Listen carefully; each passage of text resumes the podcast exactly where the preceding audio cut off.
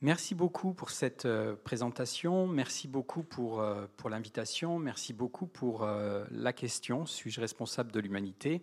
Alors je vous avoue, quand j'ai reçu l'invitation et, la question, j'étais très touché par l'invitation et légèrement effaré par la question, tout simplement parce que c'est une question qui est tellement générale, tellement forte, par le, type d'implication qu'elle suppose de pouvoir prendre en charge, si on veut ne serait-ce que pouvoir donner une, esquisse de début de réponse, euh, qu'on peut se sentir un petit peu humble face à la difficulté qui nous est proposée. Mais euh, je me suis dit que finalement, si elle était proposée, c'est qu'elle était faisable d'une manière ou d'une autre. Et donc j'ai décidé d'essayer de, de, répondre pour de vrai à la question suis-je responsable de l'humanité? Mais comme pour ma part, j'ai tendance à travailler sur des, petits objets. Hein. Euh, je suis un petit peu handicapé. J'ai donc été tenté de reprendre la question, mais vraiment par le petit bout de la lorgnette. Et je me suis dit, mais au fond, euh, qu'est-ce que c'est en, termes juridiques que d'être responsable Et donc j'ai repris le, Code civil, par exemple, pour le droit français. Et j'ai pu constater qu'il y avait deux types de responsabilités, responsabilité civile, responsabilité pénale, que la responsabilité civile, euh, dans le premier cas, permet a, pour objectif de, permettre de réparer le non-respect d'une obligation ou d'un devoir envers autrui par l'indemnisation euh, d'un dommage infligé. Euh, la base de cette responsabilité, on nous explique dans le Code civil toujours qu'elle peut être contractuelle ou qu'elle peut être délictuelle. Euh, contractuel, c'est vous avez signé un contrat, vous respectez pas les, termes du contrat qui vous engage puisque vous l'avez signé, et donc vous êtes euh, responsable de, cette, de, cette, de ce défaut de respect, et donc vous allez devoir assumer le, le, coût d'une indemnisation quelconque. Et sur la base délictuelle, ça vise tout, tout simplement des, ce qu'on appelle des comportements extra-contractuels, mais qui peuvent avoir lieu euh, trait à des troubles de voisinage, des accidents, diverses formes de harcèlement, etc., diffamation, voie de fait, etc.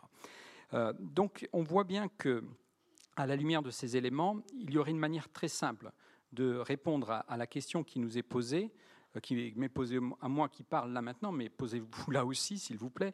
Euh, est-ce qu'on est, responsable de l'humanité tous pris individuellement? Ma première réponse au vu du Code civil, c'est clairement non. Je ne suis pas responsable de l'humanité parce qu'on ne peut pas être responsable de quelque chose que l'on n'a pas fait, manifestement. Or, jusqu'à preuve du contraire, ou en tous les cas à ma connaissance, mais détrompez-moi si je me trompe, hein, je n'ai pas fait l'humanité. Et même si on quitte le plan strictement juridique hein, pour aborder le plan éthique, euh, ça reste vrai. C'est-à-dire si être responsable, c'est comme l'écrivait Ricoeur en 49, être prêt à répondre c'est moi à la question qui a fait cela. Euh, très clairement, je ne suis pas responsable. Dieu, éventuellement, pour ceux qui le souhaitent, peut-être décréter responsable de l'humanité, mais en tous les cas, pas moi. Alors on le voit en première approche, être responsable d'une chose euh, suppose d'être la cause de cette chose, euh, de cet état, à propos duquel se pose ou est posée la question de l'imputation. Être responsable, c'est avoir voulu cette chose ou cet état. C'est peut-être aussi ne pas l'avoir empêché alors que c'était en notre pouvoir. Autrement dit, être responsable suppose de pouvoir revendiquer ou de ne pas pouvoir se soustraire à une certaine forme de liberté. On sait qu'il n'y a pas d'imputation sans liberté, que euh, la liberté est une condition de la possibilité de l'imputation.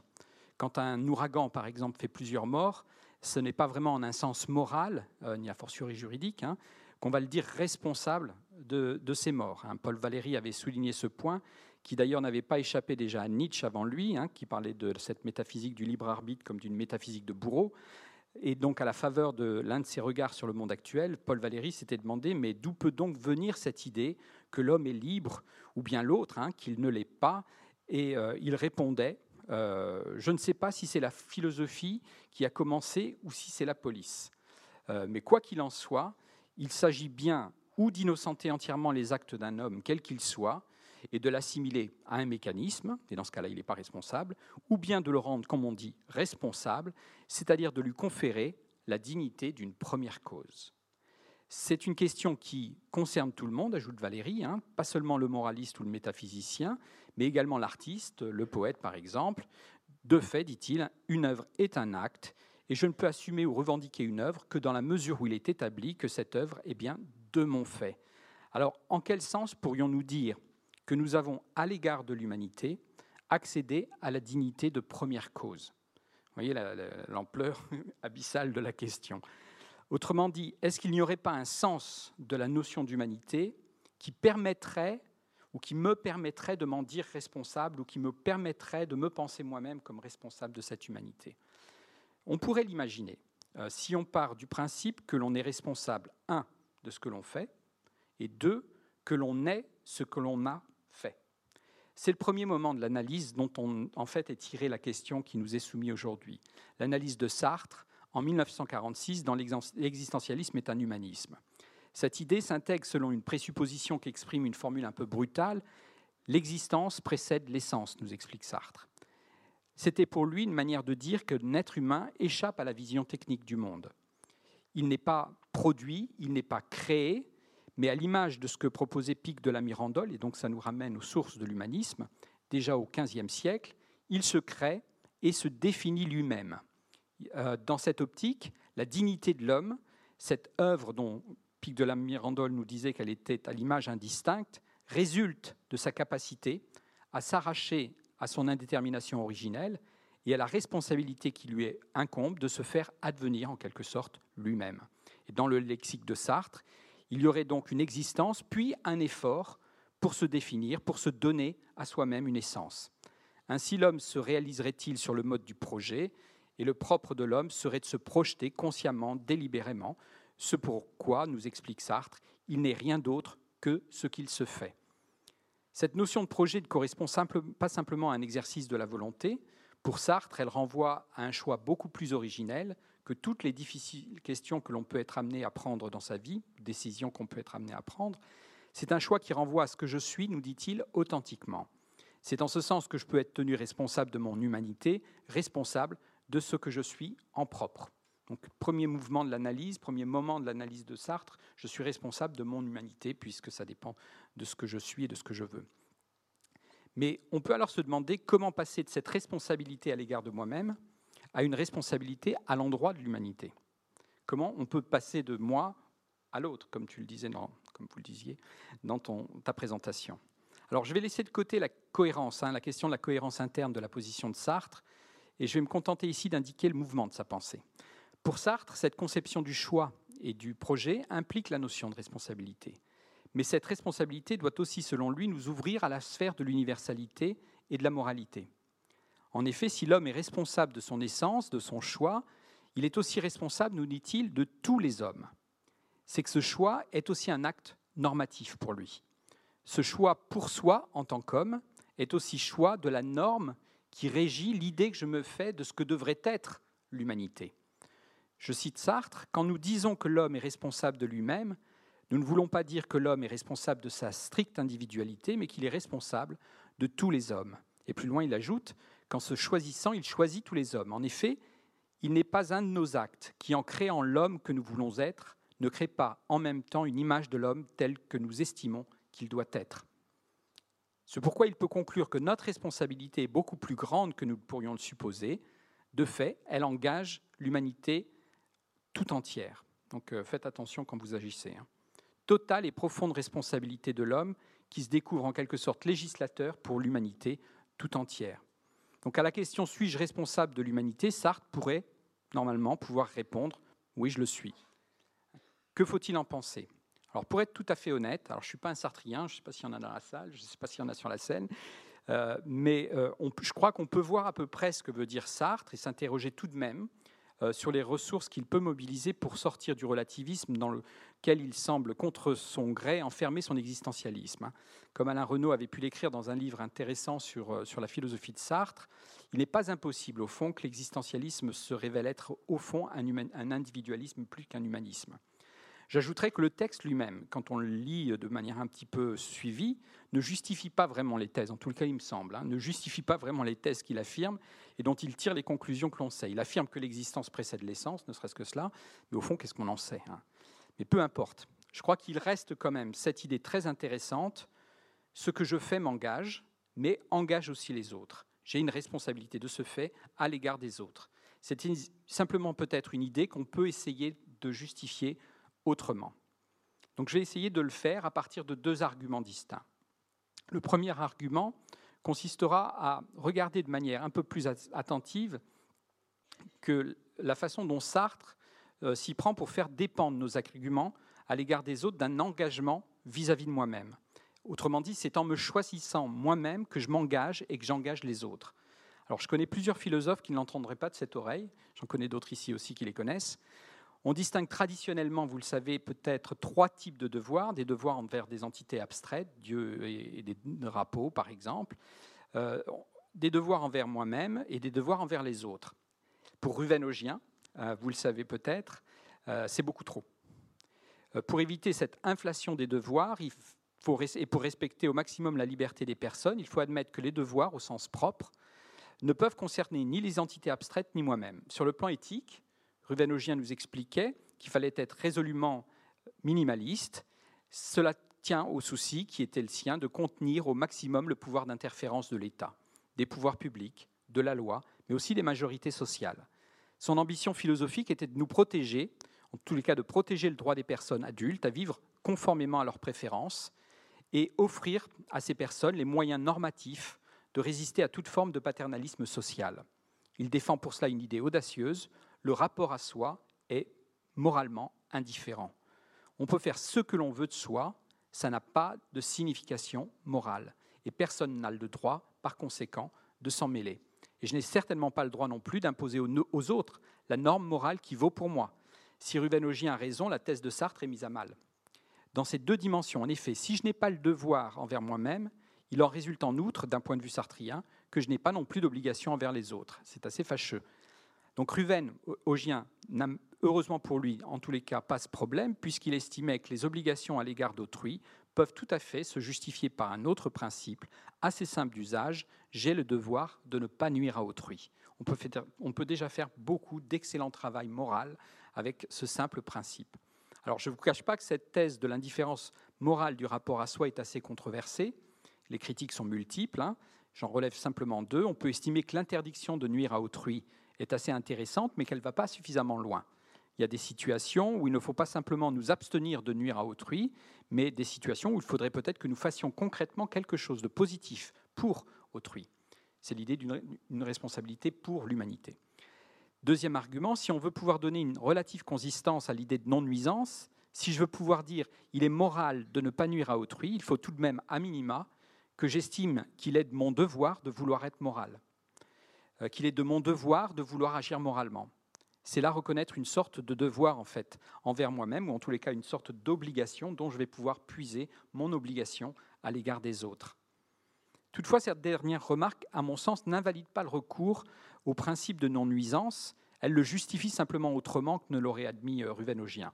Elle établit en tous les cas que je suis responsable à l'humanité, à l'égard de l'humanité présente et future, au sens où cette responsabilité nous impose de faire tout notre possible pour ne pas nuire à cette humanité, par exemple de ne pas restreindre le champ des possibles qui nous est offert et qui lui sera offert, si on pense en termes environnementaux par exemple, nos responsabilités à l'égard des générations futures. Alors c'est un argument qui ne règle pas tous les problèmes, mais qui me semble intéressant. Je vous en propose maintenant un autre qui est plus proche de mes sujets de préoccupation et qui va repartir de l'idée qu'il se joue dans le rapport que nous avons à nous-mêmes quelque chose qui n'est pas indifférent moralement vis-à-vis des autres, manière de dire que l'éthique personnelle peut avoir des incidences politiques. Et je vais prendre comme exemple euh, quelque chose qui, m'intéresse tout particulièrement, à savoir l'évolution euh, actuelle des inégalités dont il a été question, et surtout, dans ce contexte-là, l'évolution des systèmes de solidarité. On sait que les inégalités ont augmenté de manière très très forte depuis une trentaine d'années. On sait aussi que ces inégalités et leurs évolutions ont fait l'objet d'une critique sociale massive, hein, 70, 65, 80 des gens peuvent considérer que les inégalités et leur manière d'évoluer sont inadmissibles, en tous les cas qu'elles sont trop élevées. Ce qui est constaté sur une période assez longue de plus de 30 ans, c'est que manifestement la réprobation sociale et morale en question n'entrave absolument pas le creusement des inégalités, mais qu'au contraire, elle semble l'accompagner. C'est un peu comme si dans les sociétés où les individus ont la possibilité, au moins formelle, de peser politiquement euh, sur l'orientation des politiques publiques, les individus laissaient filer, euh, soutenaient même les inégalités que par ailleurs ils critiquent pourtant, et sincèrement, je le crois. Euh, c'est un paradoxe qui a fait l'objet de nombreuses études, notamment attachées à l'étude de l'impact de l'évolution des inégalités sur l'état de l'opinion. Les conclusions sont convergentes. Quand les inégalités augmentent d'une certaine façon, ça encourage des comportements qui contribuent au creusement des inégalités. Alors pourquoi je vous parle de cela? Tout simplement pour vous montrer qu'il y a un lien entre la, situation sociale, économique et politique et l'éthique personnelle. Et plus important encore, dans un deuxième temps de mon propos, qui sera aussi le dernier point, que ce lien est réversible, et heureusement pour nous. Dans le livre qu'évoquait euh, tout à l'heure Raphaël, Voulons-nous vraiment l'égalité? Je me suis attaché à étudier ce problème et j'en suis venu à la conclusion que la manière dont les inégalités augmentent conduit les individus à renforcer leurs engagements électifs, à miser sur des solidarités restreintes pour faire face plus efficacement, à leurs yeux, à la concurrence qui sévit sur l'ensemble des marchés dont ils sont partie prenante. Autrement dit, ils essayent de faire au mieux face au pire. C'est une conception un petit peu sauvage de la justice, mais pas complètement irrationnelle, qui a tout de même une conséquence négative majeure. Agir sur cette base augmente redoutablement l'intensité de la compétition et incite les autres à jouer exactement le même jeu. Il en résulte un sentiment de défiance et une recherche de formes de solidarité qui ne sont plus des solidarités de partage, mais se présentent d'abord et avant tout comme des solidarités de combat, des solidarités qui procèdent et cherchent des formes de réassurance dans l'exclusion de l'autre au nom du même. Ce que j'ai appelé les solidarités électives. Bref, on observe un malaise dans la solidarité publique, universelle, impersonnelle, inconditionnée, qui tient à une concurrentialisation plus intense et plus étendue des rapports sociaux. Un déploiement sans précédent, je le crois, de la concurrence qui, euh, corrélativement, bien sûr, diminue les espaces et le caractère socialement significatif des pratiques et des, lieux de coopération. Ce qui se passe aujourd'hui, bien sûr, dans le champ des relations internationales illustre assez euh, tristement cette, euh, cette, triste cette réalité. Le problème est que nous raisonnons en fait en régime d'injustice sous condition d'incertitude. Et plus exactement, nous raisonnons avec le sentiment que tout le monde quasiment raisonne sur ce mode. Je raisonne comme individu non à partir de ce que je crois, mais à partir de ce que je crois être les croyances des autres. Et c'est, à mon sens, une des données de base du problème dans sa dimension indissociablement épistémique et sociale. C'est-à-dire qu'en dépit de notre attachement à des valeurs généreuses parfois, nous nous détournons des formes de solidarité qui pourraient les rendre possibles. Nous faisons en quelque sorte défection à l'égard de ce système-là, parce que tout simplement nous présupposons que les autres sont dans ces rapports de défection, euh, toujours déjà d'une certaine façon. Et d'une certaine façon encore, par nos pratiques, nous organisons nos défections futures. Un exemple simplement, le développement des modes de solidarité autres, privés, euh, que ce soit dans le domaine des retraites, dans le domaine de la santé ou de l'éducation, peut tout à fait se comprendre comme un renforcement de la concurrence au sein du système social, et à ce titre comme une forme de facilitation aussi des défections à venir, tout simplement parce qu'on affaiblit la solidarité publique, et du coup on se donne autant de raisons d'aller chercher d'autres formes de solidarité ou de coopération euh, plus restreintes, plus électives, plus exclusives. Ce constat peut être fait dans un cadre qui ne cède en rien à une quelconque forme de pessimisme moral, j'y insiste vraiment. Mon propos n'est pas de condamner l'égoïsme des êtres humains et je ne pense même pas que les individus soient égoïstes en ce sens. Ou plus exactement, tout simplement parce que je considère que quand on sacrifie une forme de solidarité pour une autre forme de solidarité, on ne peut pas simplement dire il y a des méchants, il y a des gentils. Les gens sont pris dans des dilemmes un peu compliqués et ils essayent de faire au mieux, comme je le disais tout à l'heure, face au pire. Donc je ne pense pas qu'il faille condamner les êtres humains parce qu'ils seraient essentiellement égoïstes, mais en tous les cas, il pourrait être intéressant de prendre acte de la difficulté pour les individus à traduire en termes politiques, dans le contexte présent, leur disposition à la coopération. Ça me fait penser à un, texte, un extrait des Confessions de Rousseau, où Rousseau euh, discutait avec quelqu'un qui lui promettait de, l'inscrire sur son testament, et Rousseau, de manière euh, immédiate et urgente, lui avait dit surtout euh, ne le fais pas, ou en tous les cas ne me le dis pas, parce que je n'ai pas envie de souhaiter ta mort. Donc très clairement, il faut essayer de se mettre en position de rendre possible, de faciliter en fait la coopération, alors qu'aujourd'hui, dans le système social, tout vient contrarier nos dispositions à la coopération. Mais comme je disais tout à l'heure, ce lien, heureusement pour nous, est réversible, ce lien qui va des conditions matérielles à l'éthique. Nous savons le besoin de réassurance sociale qui traverse et travaille la société et ses membres. L'enjeu serait de créer des conditions matérielles qui leur permettraient de retrouver un chemin vers la coopération ou de réaffirmer la primauté de la coopération sur la, compétition au sens où, euh, personnellement, je ne suis pas contre une certaine dimension de compétition si les termes de cette compétition étaient définis dans un cadre qui était un cadre de coopération. Il faut prouver, autrement dit, la coopération en coopérant, c'est-à-dire plus simplement se satisfaire de discours, mais vraiment repartir euh, des pratiques elles-mêmes. Tout simplement, il faut prouver la coopération euh, à travers cette idée et ou à cet espoir que le fait pour un individu ou un groupe d'agir pour l'humanité, de se juger responsable d'elle, puisse inciter l'humanité à agir pour elle-même, l'humanité à se sentir responsable d'elle-même. En ce, en ce sens, je crois, chacun peut bien penser, mais surtout montrer euh, qu'il se sent responsable de l'humanité. Je terminerai tout simplement en citant Merleau-Ponty, euh, qui, euh, dans L'homme et l'adversité en 1951, expliquait d'une certaine façon, et plus joliment que je viens de le faire, cette idée, quand l'homme jure d'être universellement, le souci de soi-même et le souci d'autrui ne se distinguent pas pour lui. Merci.